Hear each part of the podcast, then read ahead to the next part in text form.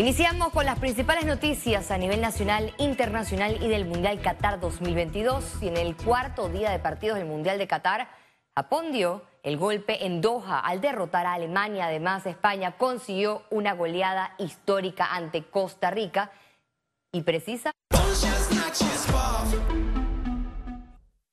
Presenta Mundial Qatar 2022.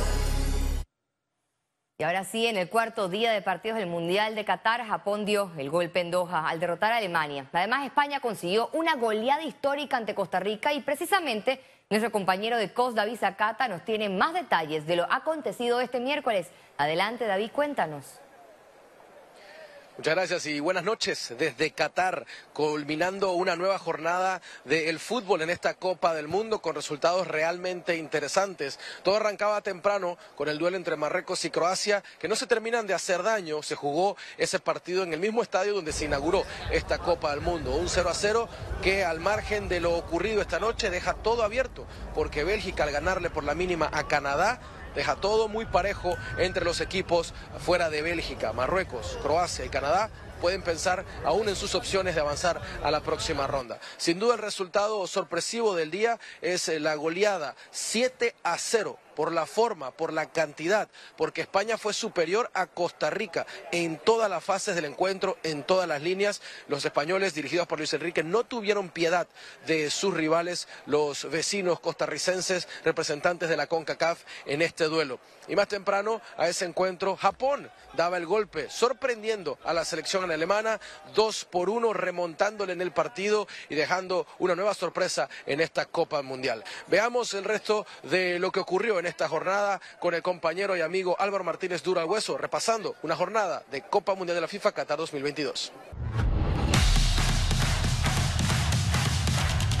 Este miércoles los equipos de Croacia y Marruecos empataron 0 a 0 en el grupo F. En el siguiente partido se dio otra de las sorpresas de esta Copa del Mundo cuando la selección de Japón derrotó a Alemania dos goles por uno. España goleó 7 a 0 a la selección de Costa Rica que se mostró impotente. En el último partido de la jornada, triunfo de la selección de Bélgica contra Canadá, un gol por cero.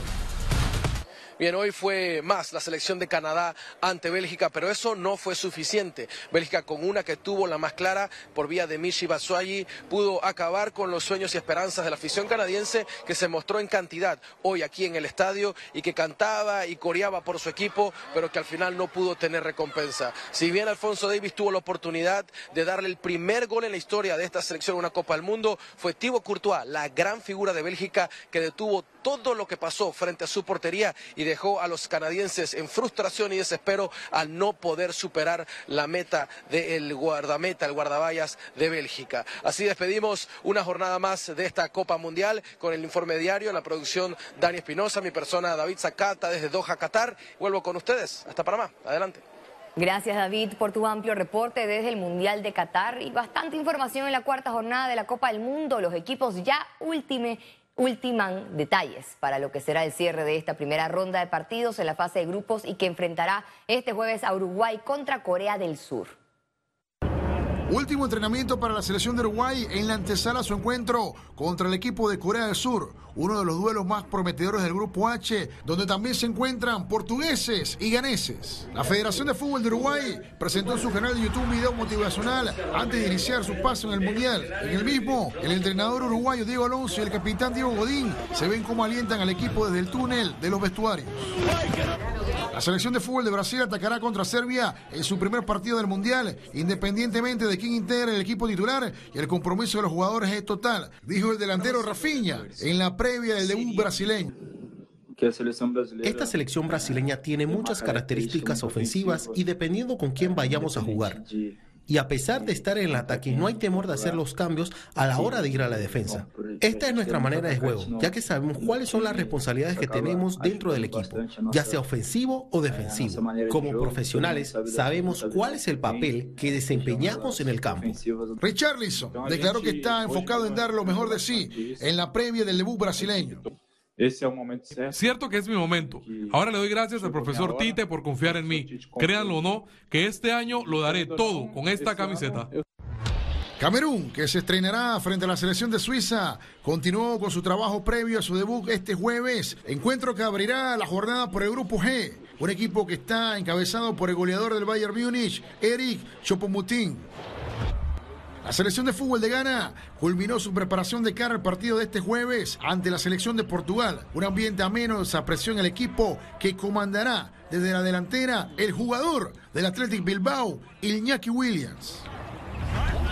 Qatar quiere olvidar el mal trago que tuvo en su estreno en Copas del Mundo cuando cayó frente al equipo de Ecuador. El conjunto anfitrión que dirige Félix Sánchez completó una nueva sesión de entrenamiento para afrontar su siguiente partido contra el equipo de Senegal. Ambas escuadras afrontan el compromiso de sumar puntos para no verse eliminados y poder acceder a la siguiente ronda.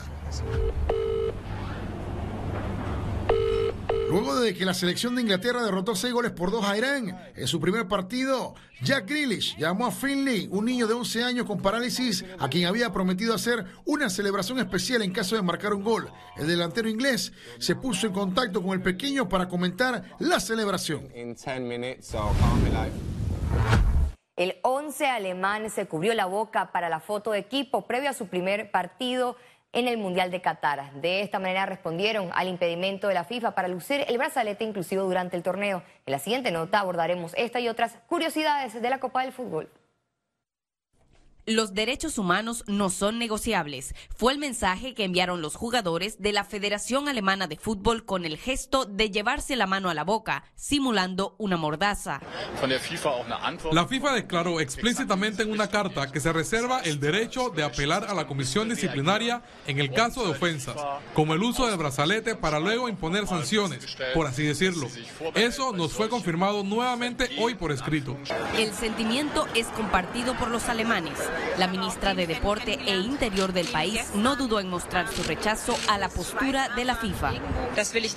En los tiempos que corren es completamente incomprensible que la FIFA no quiera que la gente defienda abiertamente la tolerancia y la discriminación. Esto ya no encaja en nuestro tiempo. Un fanático de Alemania comentó el acoso que sufrió en uno de los estadios. Llegó una multitud de 10 a 15 policías que prácticamente me habían rodeado y me pidieron que me quitara las vendas porque su jefe lo había ordenado. Entonces dije, pero Gianni Infantino dijo que está bien adentro. Y él dijo, no. Dije que no está bien y tienes que quitártelo ahora. Y luego dijo, tienes dos opciones. O me llevo las cosas o te llevo conmigo. La selección de fútbol alemana pidió a los fanáticos evitar confrontaciones con las autoridades mientras se encuentren en Qatar. Una bandera de Croacia de 200 metros de largo se desplegó en el centro de Doha. El emblema con diseño de un tablero de ajedrez pesa unos 100 kilogramos. El pabellón ha viajado con la selección croata a todas las copas del mundo durante los últimos 20 años. Miraron cientos de ticos el partido de Costa Rica ante la selección española. Cabizbajos y sin emitir ningún tipo de comentarios, evidenciaron su descontento por la histórica derrota de la selección en un primer partido del Mundial. La emoción mundialista llegó hasta Irak, donde se instaló la pantalla de interiores más grande del país. El salón fue llamado Halftime y su entrada es gratuita. En el lugar se realizarán presentaciones antes de los partidos. El objetivo fue crear un lugar donde los jóvenes pudieran disfrutar y motivarse con el fútbol. La FIFA abrió un expediente disciplinario contra la Federación Mexicana de Fútbol por cánticos ofensivos de los aficionados. El organismo rector no especificó las frases que causaron la infracción. Se trata de la segunda medida de este tipo en lo que va del Mundial Qatar 2022. Gabriela Vega, Econews. Continúa la acción del Mundial de Qatar 2022 con cuatro partidos para este jueves 24 de noviembre. Veamos cuáles son los equipos de los grupos G y H que se enfrentarán durante la quinta jornada.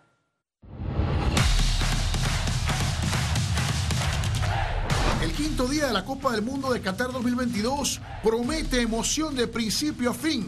Inicia el torneo a las 5 de la mañana con el juego entre Suiza y Camerún. A las 8 de la mañana, un digno representante de América, Uruguay, ante Corea del Sur. A las 11 de la mañana podrán disfrutar del debut de Cristiano Ronaldo en el partido Portugal ante Ghana. A las 2 de la tarde, la cinco veces campeona del mundo, Brasil, hace su estreno ante Serbia. Con estos partidos culmina la primera ronda. Cambiamos de tema. Ahora en el plano nacional, la Asamblea Nacional es cuestionada por aumentar su presupuesto de la actual vigencia fiscal. El órgano legislativo presidido por el diputado del PRD Cristiano Adames inició el 2022 con un presupuesto de 143.9 millones de dólares, pero debido a las partidas adicionales, este monto ahora supera los 224.9 millones de dólares. Es una situación sumamente lamentable que indica la falta de, responsabilidad de quienes están en la Asamblea Nacional eh, indica la falta de, responsabilidad de quienes están en el gobierno nacional, porque ellos son los que asignan el presupuesto, eh, para complacer las, las ambiciones clientelistas de los diputados y es eh, un insulto a la ciudadanía. Indica la falta de, seguimiento, la falta de fiscalización, la falta de control que impera en Panamá. El incremento de 56.2%, es decir, de 81 millones de dólares, es el reflejo de las prioridades de la Asamblea Nacional para atender el gasto de la planilla que crece de forma desmedida y sin la fiscalización de la Contraloría de la República. Estos dineros están siendo mal utilizados con los famosos promotores deportivos y culturales, que lo que hacen es abultar la planilla de activistas para los eh, representantes y para los candidatos a diputados para que salgan electos en el 2024. En el 2019 el presupuesto de la Asamblea fue 96.5 millones de dólares, en el 2020 99.6 millones de dólares, en el 2021 107 millones de dólares y ahora en el 2022 224.9 millones de dólares. Es totalmente inadmisible que la Asamblea haya elevado su presupuesto en esas dimensiones. ¿Cómo justifican eso? ¿Qué tanto recursos requiere la Asamblea? Los diputados, sus asesores y ya, pero no para pagarle una planilla extensa a, algunos diputados para que a su vez esos eh, ayudantes, no sé cómo le llaman, eh, vayan y estén haciendo campaña o para estar entonces regalando cosas. Para el 2023, el legislativo recibió del Ministerio de Economía y Finanzas 150 millones de dólares, pero el presupuesto podría cerrar por arriba de los 300 millones de dólares por los créditos adicionales. Félix Antonio Chávez, Econius. La Comisión de Presupuesto aprobó este miércoles créditos adicionales a entidades del gobierno. El Ministerio de Desarrollo Agropecuario recibió traslados por 3.6 millones de dólares para atender un préstamo del Banco de Desarrollo Agropecuario por 2.5 millones de dólares y para el pago de petroleras. Además de 1.5 millones de dólares se le aprobó a Mi Ambiente para el desarrollo de caminos y 25.2 millones de dólares para el Ministerio de Economía y Finanzas enfocados en el pago del 1% del excedente de los ingresos tributarios. Uno por la suma de 1.8 millones de dólares para apoyar al Banco de Desarrollo Agropecuario para un, préstamo por la suma de 2.5 millones de dólares a la cooperativa de Cobana en Bocas del Toro. Esta es una cooperativa productora de banano con más de 32 años. Es una única cooperativa que produce eh, cultiva y, exporta banano orgánico altamente reconocido en el mercado europeo, que ha confrontado problemas eh, de orden eh, climático por los huracanes Eta y Ota que afectaron los cultivos de banano y también por el problema de la guerra de Ucrania que ha disminuyó el consumo de este producto. El Instituto Nacional de la Mujer desistió ante la Asamblea Nacional de la Sustentación de la partida por más de 400 mil dólares para la implementación de los brazaletes electrónicos dirigidos a las víctimas de violencia doméstica. Nosotros el día de hoy estábamos en un listado para el tema de los brazaletes, eh, así como cuatro acciones más. Sin embargo, nosotros hemos a través de una nota formal pedido que ya esta acción sea el próximo año. A estas alturas discutir un traslado adicional no nos da tiempo a ejecutarlo. Administrativamente no es funcional, por lo que el tema de los brazaletes lastimosamente no podrá ser este año. El vicepresidente José Gabriel Carrizo destacó que las estrategias para mejorar el abastecimiento y precios de medicamentos como Mediscosol son, han, han dado resultados. Yo siento que hemos dado avances agigantados con relación al tema vuelvo y repito, después de 40 años que esto no se tocaba, eh, desde que el presidente instaló, vemos medicinas más baratas, vemos mayor abastecimiento en la Caja del Seguro Social y por primera vez la autorización del presidente de la República para salir a comprar de manera conjunta Ministerio de Salud y Caja del Seguro Social los 12 primeros medicamentos en el mercado internacional a través de procedimientos de desabastecimiento crítico. Esto es histórico, hablamos de, una, hablamos de alrededor 600 medicamentos. Economía. Autoridades turísticas de Panamá buscan posicionar a la marca del país como un destino atractivo a nivel internacional. Prontour Panamá y la Autoridad de Turismo de Panamá entregaron este miércoles el manual para uso correcto de la marca turística del Istmo Panamá Vive por Más a representantes de diversos gremios y asociaciones de turismo. La marca turística es el esfuerzo de Prontour eh, de comunicar también eh, esos atributos del país de la mejor manera posible eh, y de esta forma, pues, eh, lo que queremos como autoridad de turismo es, sobre todo, garantizar la continuidad y la integración entre el sector público y el sector privado. Hoy hacemos entrega de una placa, digamos, meritoria a todos los gremios y a distintos miembros de la cadena de valor que contiene un código QR, siendo conscientes con el medio ambiente y la sostenibilidad ese código QR los va a llevar a cada una de las personas que, digamos, lo accese a que acepte los términos y condiciones, nos está, explicado cómo debe utilizar la marca, luego que acepta los términos y condiciones va a, a una página donde puede descargar los diversos elementos que habla de el uso correcto, los colores, la aplicación, si es un fondo blanco, si es un fondo a color, eh, cómo combinar la marca turística, digamos, con el uso de imágenes. El manual contribuirá a continuar el posicionamiento de Panamá como destino sostenible de clase mundial. En el evento participaron representantes de la Cámara Nacional de Turismo de Panamá, del sector hotelero y otras áreas. Informaron que la campaña de mercadeo de Panamá ya empezó su inyección económica al país. Al mes de octubre estamos eh, estimando que el impacto económico de la plataforma de mercadeo, la promoción turística, alianza estratégica y programa de incentivos y captación de eventos ha eh, representado un impacto económico de 1.4 mil millones de balboas para el país. Estamos en línea correcta para lograr nuestro objetivo. Esta marca turística fue lanzada hace un año. Busca llegar al consumidor directo y a los proveedores de servicios internacionales para que conozcan la oferta turística y destinos prioritarios de Panamá. Ciara Morris, Econews. El Banco Nacional informó que hay un 10% por desembolsar del programa de créditos a MIPIMES. El gerente general del Banco Nacional de Panamá, Javier Carrizo Esquivel, señaló que de los 300 millones de dólares que otorgó el Banco Interamericano de Desarrollo entre 2020 y 2021 para financiar a las microempresas panameñas afectadas por los cierres de pandemia, ya han desembolsado el 90%. Los fondos fueron gestionados por 29 entidades financieras del país. Entre bancos, cooperativas y financieras se colocó el programa de, de, de MIPIMES. Al principio fue un poco lento porque faltaba la demanda también. Recuerden que estaban los comercios cerrados, fueron momentos muy duros, pero eso ha caminado muy bien. ¿Ya se completo o todavía? Está casi en su totalidad.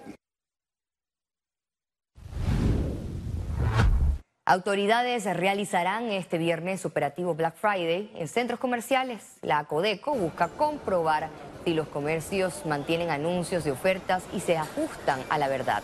La autoridad detalla que durante el operativo Black Friday del 2021 se verificaron 774 comercios y se detectó 48 faltas.